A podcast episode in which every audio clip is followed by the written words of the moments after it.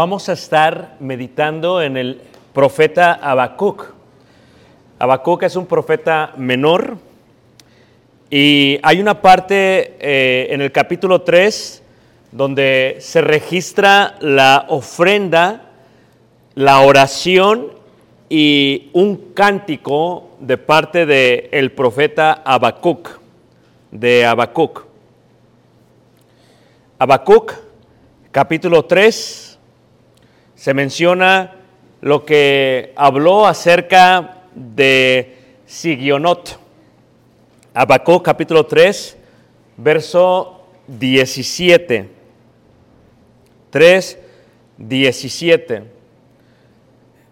En este tiempo en el cual se marcan los días con semanas, los semanas con meses y los meses con años, pues tenemos que reconocer que aunque no hay nada diferente entre un día y otro, esa forma de marcar nos permite de alguna u otra manera asimilar lo que ha pasado, lo que está pasando y lo que ha de pasar.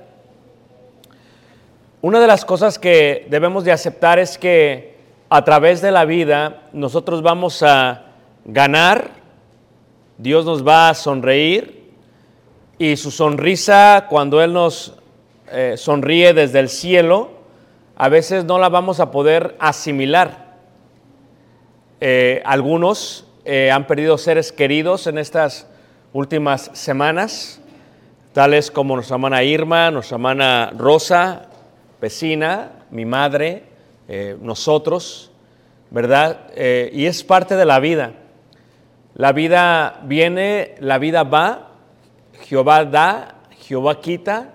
¿Y cómo asimilamos esto? La pérdida de un ser querido es una de las cosas más grandes que pueden afectar al ser humano.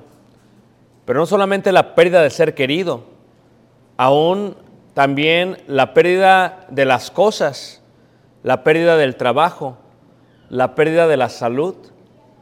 Y es que no sabemos cuándo estamos bien y cuándo estamos mal. Hace un año precisamente estaba muy bien eh, recuperándose de cáncer eh, nuestro hermano Leno y hace unos, y unos días después cayó muy enfermo y, el Señor en solamente su milagro lo ha mantenido en vida ya casi por un año. Eh, la salud es una de las cosas más importantes que nosotros tenemos. realmente no nos damos cuenta de, de la bendición que hay en el estar saludables, en el poder estar bien físicamente. Hasta que conoces a alguien que está enfermo, te percatas de la bendición que tienes con la salud. Hemos estado hablando mucho acerca de la economía y de cómo es que la economía eh, tiene que dar su ciclo, es parte de la vida, o sea, es parte de la economía. Tiene que haber una recesión, yo creo que ya la hay, que ya hubo, que estábamos en proceso, eh, pero tiene que suceder y tiene que suceder porque es parte del ciclo, no puede siempre estar bien. Hay veces las cosas están bien, bien y a veces las cosas están mal y es un este, efecto, un efecto dominó, es un efecto dominó, ¿verdad? Este, cuando platicaba con, con unas personas en, en la parte de Cancún, en la parte de Playa del Carmen, nos hablaban acerca de, de lo tranquilos que estaban en esa región, de lo bien que estaban, de lo segura que la región era y que en estos últimos años con el crimen organizado, con cómo han entrado, cómo están pidiendo cuota por doquier plaza o piso, como le llaman ellos, pues afecta a todo. Mucha gente, después de tener un negocio muy próspero, de, tener mucho, mucho bienestar, literalmente de un día para otro, cuando reciben la llamada de los maleantes, le dicen, ok, sabemos quién eres, sabemos dónde vivo, vives, sabemos cuántos hijos tienen, les da el número de los hijos que tienen, sus nombres, las escuelas. Si no empiezas a pagar pisos este próximo mes, vete despidiendo de tu familia. Y mucha gente lo que hace con, con, todo su dolor en su corazón, después de recibir mucha bendición, de estar prósperos, cierran sus negocios y ahí la vemos. Y literalmente se van de ese lugar porque ese es el problema con el crimen organizado. A veces hay, a veces no hay. Recuerdan ustedes la pandemia, cuando llegó la pandemia, o sea, realmente era una incertidumbre increíble, ¿no? ¿Va a haber? ¿No va a haber? ¿Qué va a pasar? ¿Qué no va a pasar? Eh, tal vez después de que vives mucho tiempo te das cuenta y ves eh, testimonios individuales. Hay veces la gente tiene, a veces no tiene, a veces pasan por bien, a veces pasan por mal. A veces pasan por tragedias, pasan por mucha, por el valle de sombra de muerte. ¿Y qué va a suceder? ¿No? Y el profeta Habacuc nos da realmente el camino a seguir eh, nos enseña lo que significa realmente tener esa confianza en Dios. Cuando tú tienes la confianza en Dios y cuando tú tienes una relación con Dios, las cosas externas no van a determinar realmente quién eres tú. Si te va a doler como ser humano, si te vas a agüitar como ser humano, si, si vas a ponerte triste como ser humano, pero vas a encontrar dentro de ellos los canales, vas a encontrar los caminos, vas a encontrar las autopistas para llegar a lo que es reencontrarte con Dios y con el gozo de Dios sobre todo. Eh, y, saber que Dios te va a sonreír siempre desde el cielo, ya sea que sea bueno o, o que sea malo.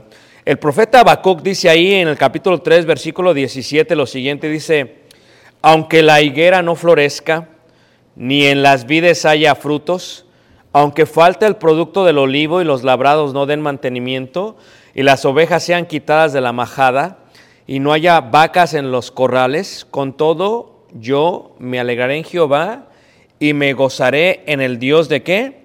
De mi salvación. Fíjate que lo que hace el profeta, hermanos, es que coloca esto que ellos conocían muy bien porque ellos eran del campo, ellos vivían en el campo, vivían en la tierra, vivían de la tierra y porque sabían de la tierra, lo que coloca es varios ejemplos con los cuales ellos subsistían.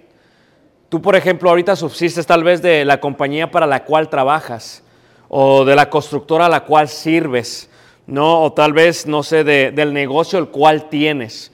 Y para ti esa es la fuente de tu ganancia, es la fuente de tu, de tu bienestar, es la fuente de tu, de tu estabilidad. Para ellos era, como dice el profeta, dice, llega un momento en que la higuera no florece. ¿Por qué? Porque las higueras, el higo siendo uno de los siete frutos con los cuales Dios había bendecido Israel, la cebada, el trigo, la granada, el olivo, la uva, los dátiles y el higo, la higuera, era uno de los frutos con los cuales ellos sobrevivían. ¿Por qué? Porque del fruto de la higuera comían, de ello hacían mermelada y colocaban en los panes y comían. O sea, de ello dependía, pero hay veces la higuera cuando está creciendo a través del año, coloca la esperanza de lo que ellos van a recibir. Y las higueras cuando florecían, el hecho de dar flores indicaba que iban a dar muchísimos higos, muchísimos higos. Si no daban flores, no iban a dar hijos. ¿Se acuerdan cuando Jesús maldijo aquella higuera? Fue porque había dado eh, flores y llegó y no había ninguno, o sea, como que había engañado. Entonces ellos cuando veían las higueras decían, ok, si la higuera está floreciendo, vamos a tener muchos frutos. Pero ¿qué pasa si no está floreciendo? Entonces todo se torna de alguna u otra manera en un aspecto pesimista. La flor es la profecía, el resultado que ha de dar de frutos.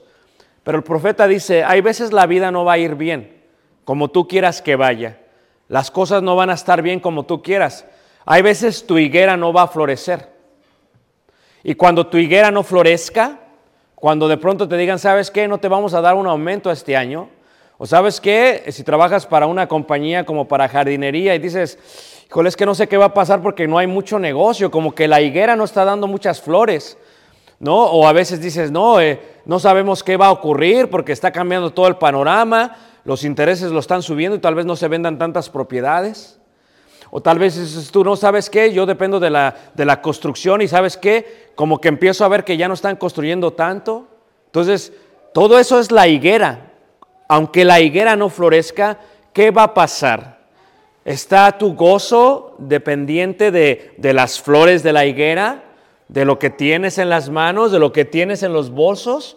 ¿O está, o está tu, tu esperanza y tu gozo ausente de ello?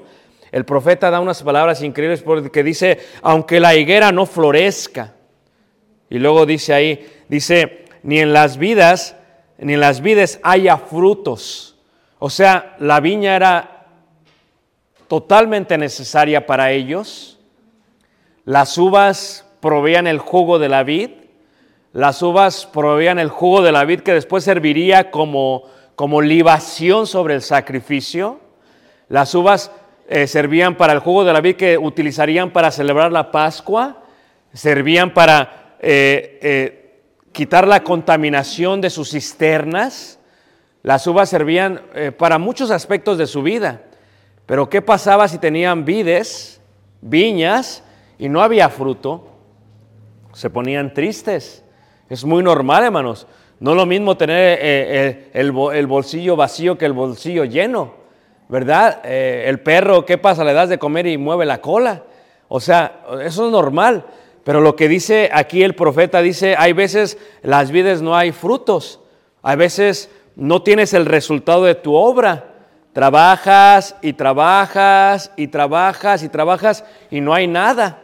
Decían, eh, decía este hermano, nuestro hermano Sanders, él es este odontólogo, es dentista, él está haciendo su maestría eh, para hacer cirugías de, de- la boca y nos estaba hablando, decía, hermano, cuando yo vine aquí a Cozumel, dice, toda la isla, toda la parte de enfrente del puerto, dice, todos esos negocios, dice, parecía literalmente una ciudad eh, eh, eh, fantasma, dice, me imaginé el medio oeste cuando va dando vuelta, ¿verdad?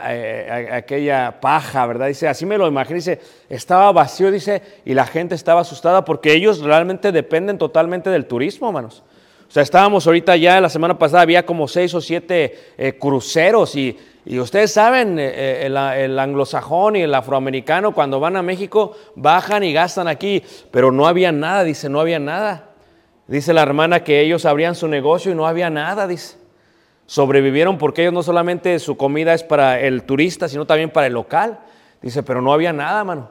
Entonces, ¿qué pasa cuando, cuando no da- la vida no da fruto? O sea, ¿por qué doy este mensaje? Porque yo creo que este año eh, posiblemente algunos de nosotros o todos tal vez pasemos un poco por esto. Tal vez no va a haber este, eh, pámpanos, no va a haber uvas, tal vez, ¿sabes que no hay? ¿Y qué pasa cuando empiezan a rebotar el cheque? Pues no lo hubiera escrito, pero te lo rebotaron. ¿O qué pasa cuando tenían que quitarte eh, eh, la transferencia electrónica, ¿verdad? De la cuenta, porque de ahí vas a, ¿sabes qué? Le hablas a la, no, ¿sabes qué? Quiero desconectar o quiero que desafiliar o quiero quitar el servicio de auto, autopago. ¿Pero por qué? No es que si me lo quitas me van a cobrar. Entonces, esa parte, dice el profeta Habacuc, hay veces tal vez no va a haber eso. Y luego dice, aunque falte, dice, aunque falte el producto del olivo. Fíjate, el olivo es necesario, hermanos. El olivo para ellos, el aceite de olivo es para qué? Para, para sanar sus heridas, para sus cosméticos, para su cabello, para prender el fuego. para, para, para las lámparas, para qué es el aceite de olivo, para llevarlo también como libación, para prepararlo para el templo. O sea, eso iba a afectar aún en el templo, dice, eh, y aunque falte el producto del olivo, ellos vivían de los olivos, comen de los olivos constantemente. ¿Qué pasa cuando te lo quitan? Imagínate ustedes que dijeran, cuando no hay tortillas, cuando no hay pan, ni los totopos alcanzan, cuando no hay nada, ¿qué vas a hacer? O sea, ¿cómo le vas a hacer para los niños cuando no hay ni Happy Meals?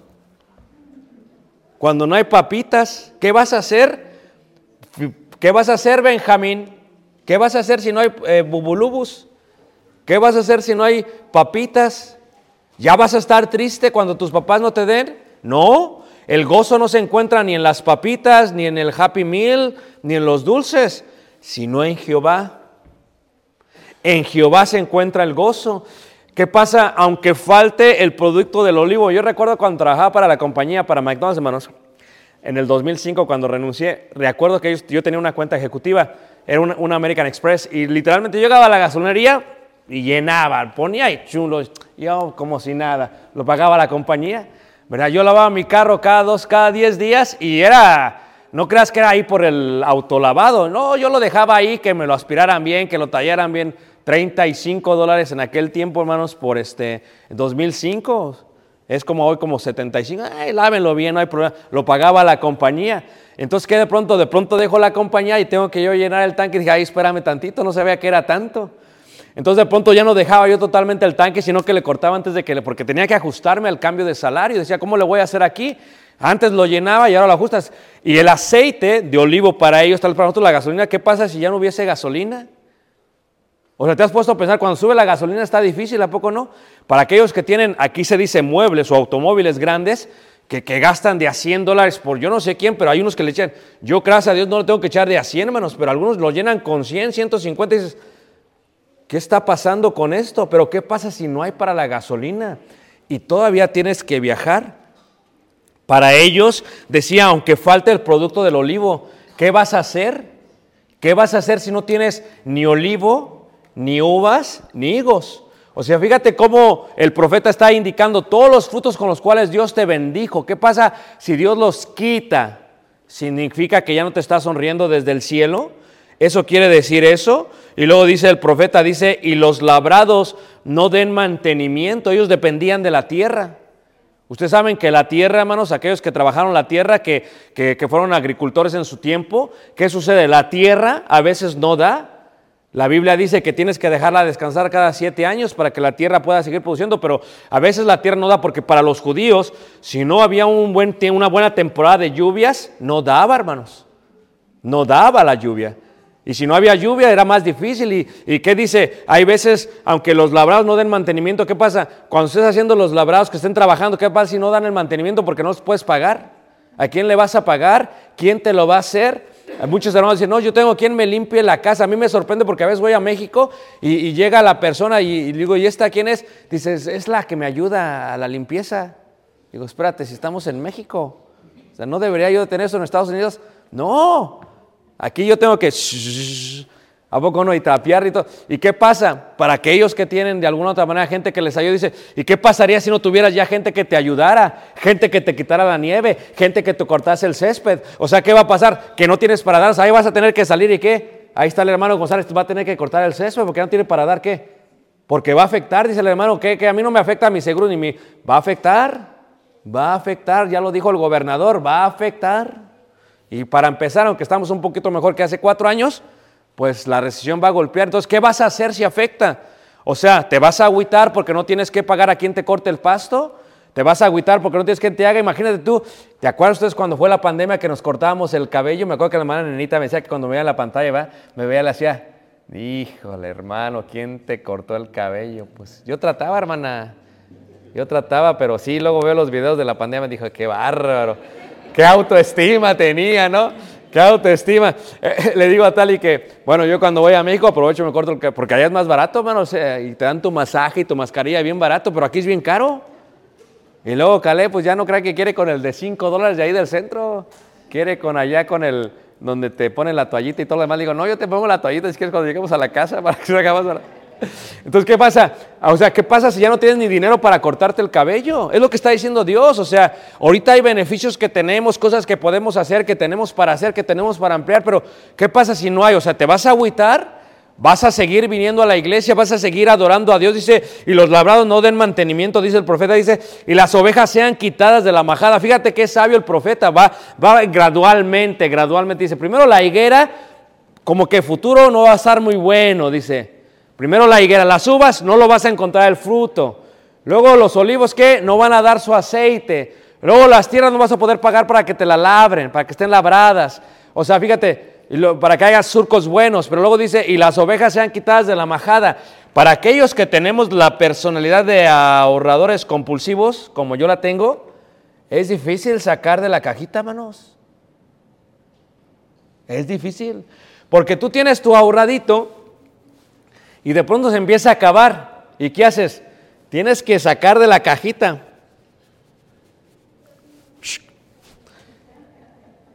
O sea, eso es las ovejas sean quitadas de la majada. O sea, las ovejas, pues, ¿para qué son? Para, para, el- para, para uno, cualquier cosa que requiera una leche o lo que sea. Ya cuando la vendes, la oveja, ¿qué le vas a hacer? O como eh, nuestro hermano Jordán de ahí de frontera Comalá, dos años de bautizado, un, un hombre próspero, ¿ah? llegó y estábamos dando el seminario, que quién sabe qué, y les dije, a ver, aquí quién tiene ganado para explicar, y el hermano levantó la mano, ¿verdad? ¿Cuántas vacas tiene? 20, y dice su esposa, tenemos 40, dije, ah, 40 vacas, dije, pues así, una vaca pa- para la congregación, amén hermano, y le hace, y luego la hermana, sí, amén, son, son 40 vacas, una vaca que es.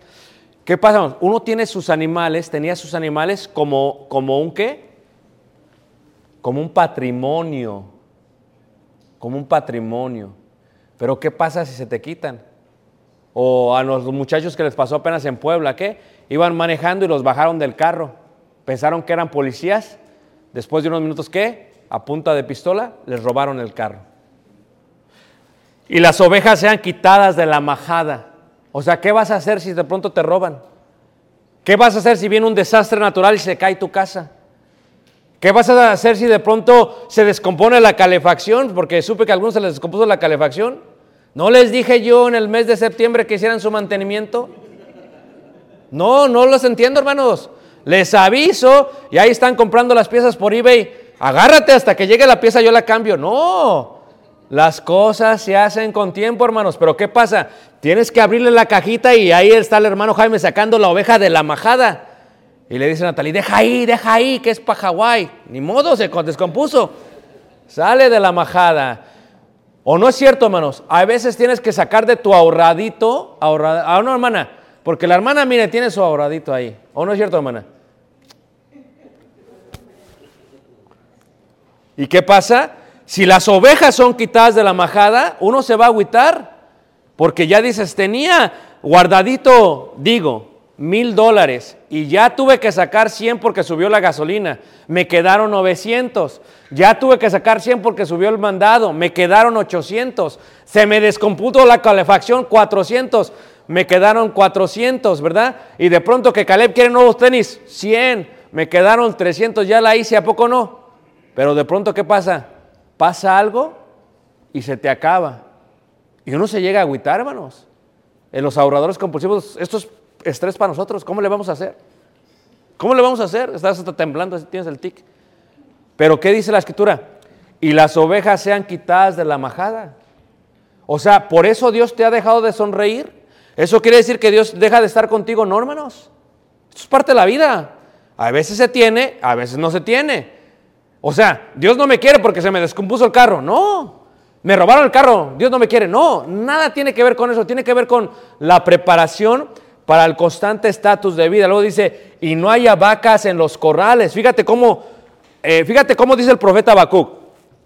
Se te van quitando. Primero ya no ves el futuro bien. Ya no tienes el fruto que te da constantemente. De pronto que ya no tienes ni para lo necesario. De pronto empiezas a sacar, a sacar, a sacar de lo guardadito que tenías. Los lujos se acabaron. Y luego dice que, y se te acabaron las ovejas y ahora dice ni las, ni los corrales tienen vacas. O sea, ya no tienes dinero. ¿No le pasó eso a nuestro buen hermano Job? Se le fue todo, hermanos.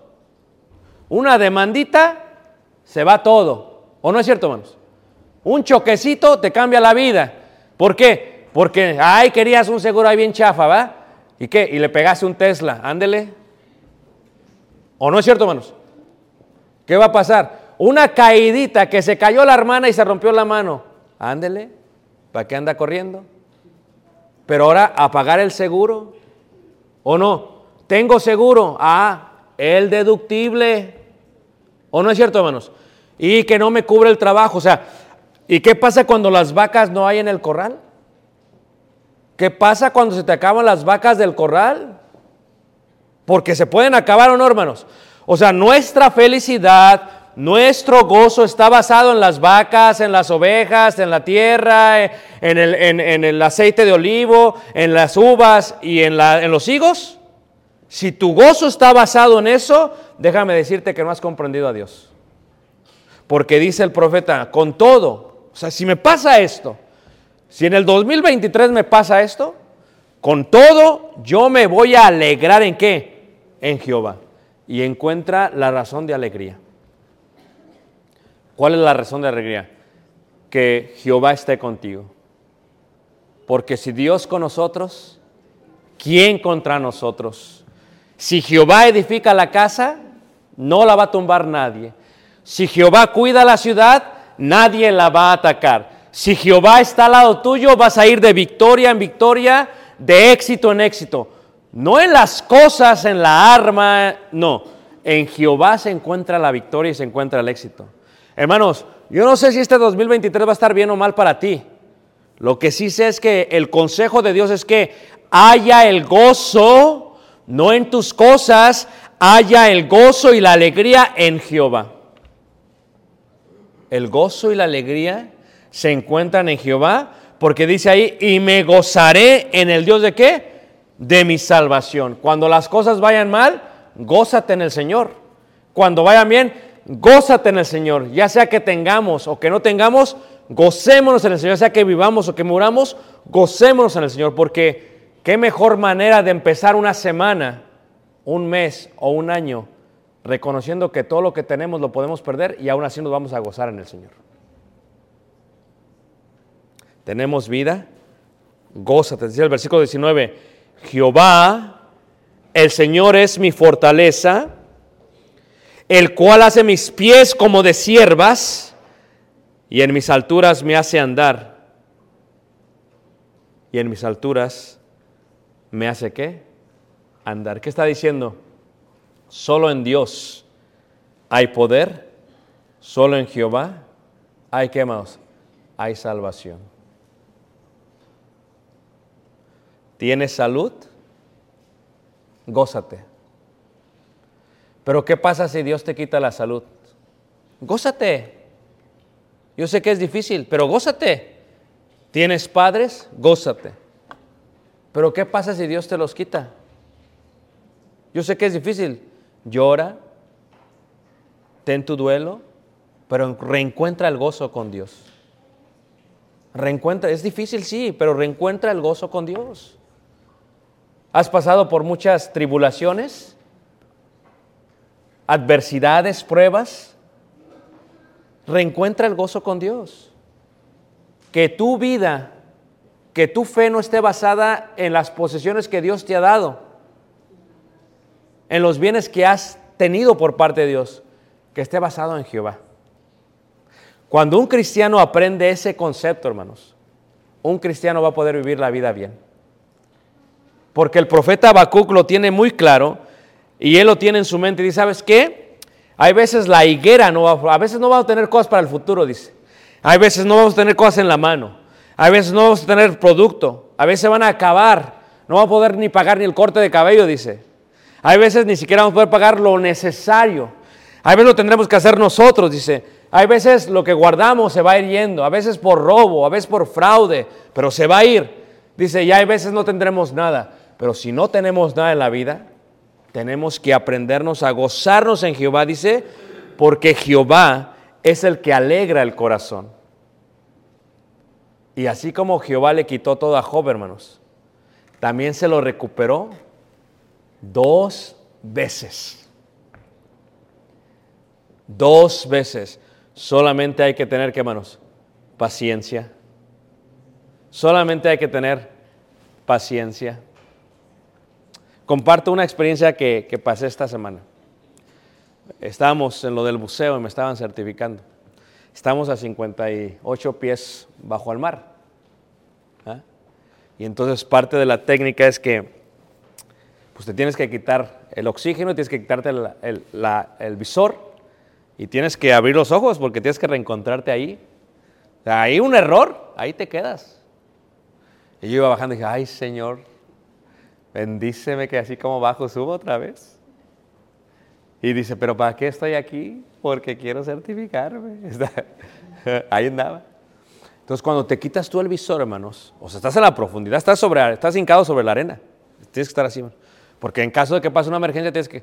Entonces, le metes agua y abres los ojos y ves todo bien. Te arde mucho. Y luego te lo quitas y lo agarras así. Y estás viendo al, al que te está entrenando. Y pues todo lo que te pasa por la mente, ¿a poco no? Dices, híjole, el seguro de vida aquí no me va a cubrir porque esto es totalmente opcional. ¿Y qué pasa? Y de pronto te quitas el, el aire. Y, y poco, con paciencia, agárralo, colócatelo, saca el agua, ponte el visor. Está, tremendo, hermanos. Pero ¿sabes qué te quiero decir, hermanos? Es totalmente relajante. Nunca había estado tan relajado como debajo del mar. No sé si es el peso del agua, pero te relaja mucho el cuerpo y la mente. Pero ¿sabes qué pensé? Dije, Dios, cuando nos pone bajo mucha presión, aún así Él es nuestra salvación. ¿Sabes qué es lo que tenemos que hacer, hermanos? Me decía el guía, dice, tranquilo, respira. Yo, tranquilo, respira, tranquilo, respira. Y luego me dice, ¿estás bien? Le digo, estoy bien. Cuando la vida vaya mal y tengas mucha presión en tu vida, cuando estés en lo más profundo del mar y estés teniendo mucha presión, tranquilo, ora a Dios. Tranquilo, ora a Dios. Porque Dios no es ausente de lo que te está pasando. Dios sabe lo que te está pasando. Y así como Dios sabe lo que te está pasando, Dios ya tiene después de eso lo que necesitas para estar bien. Así es Dios, hermanos. Dios no lo quita, pero ya tiene algo mejor para nosotros. Como dice el dicho, no hay mal que por bien o qué no venga. Dios ya tiene lo que Dios quiere que aprendamos nosotros es estar qué? Tranquilos. Aprende a confiar en Dios y después gózate en el Señor. Gózate en el Señor. Tengas o no tengas, cuando se te descompone la calefacción, gózate en el Señor. Qué bendición. Bueno, se descompone, tenemos varias casas. A ver, hermano Ricardo, tú dijiste que teníamos casas, pásenle. Allí hay calefacción. ¿O no es cierto? Por eso somos hermanos, ¿o no, hermanos? Pero imagínate los hermanos en Ucrania, hermanos. Échale, mismo invierno. Y no tienen calefacción. Y dice el hermano, aún con todo esto me gozaré que en el Señor. Yo te quiero recordar que la vida es, es un milagro. Y porque la vida es un milagro, te quiero también recordar que Dios nos sonríe todo el tiempo. Cuando nos va bien y aún cuando nos va mal. Entonces, en este sentido, hermano Alberto, quiero decirles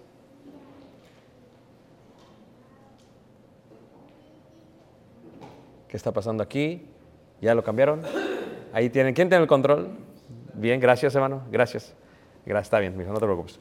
En sentido, hermanos, tenemos nosotros que siempre gozarnos en el Señor. Yo no sé que este año cómo va a ser, hermanos. No sé, miren, no sé qué va a pasar, sé que algunos van a estar bien, algunos van a batallar, lo sé, hermanos, eh, no todos vamos a estar bien, es una realidad. Cuando hay recesión no todos estamos bien, eso es una realidad, ¿ok? Pero lo que sí sé y lo que te puedo asegurar en el nombre del Señor es que Dios tiene algo mejor para ti. Y que Dios va a cuidar de ti, porque si Él cuida de las aves, Él también va a cuidar de ti. Entonces, lo que te quiero decir es que tal vez no tengas la, fluencia que tenías antes, pero vas a estar bien. ¿Por qué? Porque Dios cuidará de ti. Y lo único que te puedo decir, recuerda esto, cuando te sientas bajo mucha presión, bajo mucha, mucha presión, lo único que te puedo decir, recuerda esto, respira y ora. Respira y ora. Cada que salíamos, porque entrábamos varias veces al mar y salíamos hermanos, cada que salíamos y podía respirar el aire así normal y veía toda la grandeza de Dios, dice, wow, qué hermoso está el mar. Y sabes que yo pensaba, dice, Dios hizo cada parte de cada coral para que yo lo disfrutara en este momento. Pues Dios ha preparado corales para ti. Dios ha preparado vida para ti. Solamente que solamente se puede ver cuando uno está bajo presión. Es el único momento que puedes observarlo. Por eso Dios nos pone bajo presión. Pero recuerda que Él es el tanque de tu salvación. Él es la vida misma y vas a salir otra vez y estarás otra vez sin presión. Yo oro para que cada quien reciba bendición este año. Oro para que cada quien reciba mucho amor y sobre todo mucha templanza a través de las pruebas que hemos de tener. Porque sé que Dios es un Dios bueno. Y por los años que tengo ministrando, hermanos, tenemos buenos años y malos años, pero siempre Dios ha estado ahí con nosotros y nos ha sacado adelante. Así que si tú te gozas conmigo, sientes esto en el corazón, ¿por qué no cantamos juntos este himno que se llama Gracias Dios? Pongamos de pie y cantemos este hermoso himno.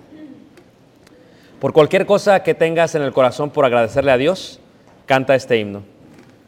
Si te sientes agradecido con Dios por tu salud, por la vida, canta este himno. Y si Dios ha quitado algo de tu vida, aún cántalo así, porque la Escritura dice que tenemos que aprender a dar gracias por todo, ya que esto es la voluntad de Dios para con nosotros.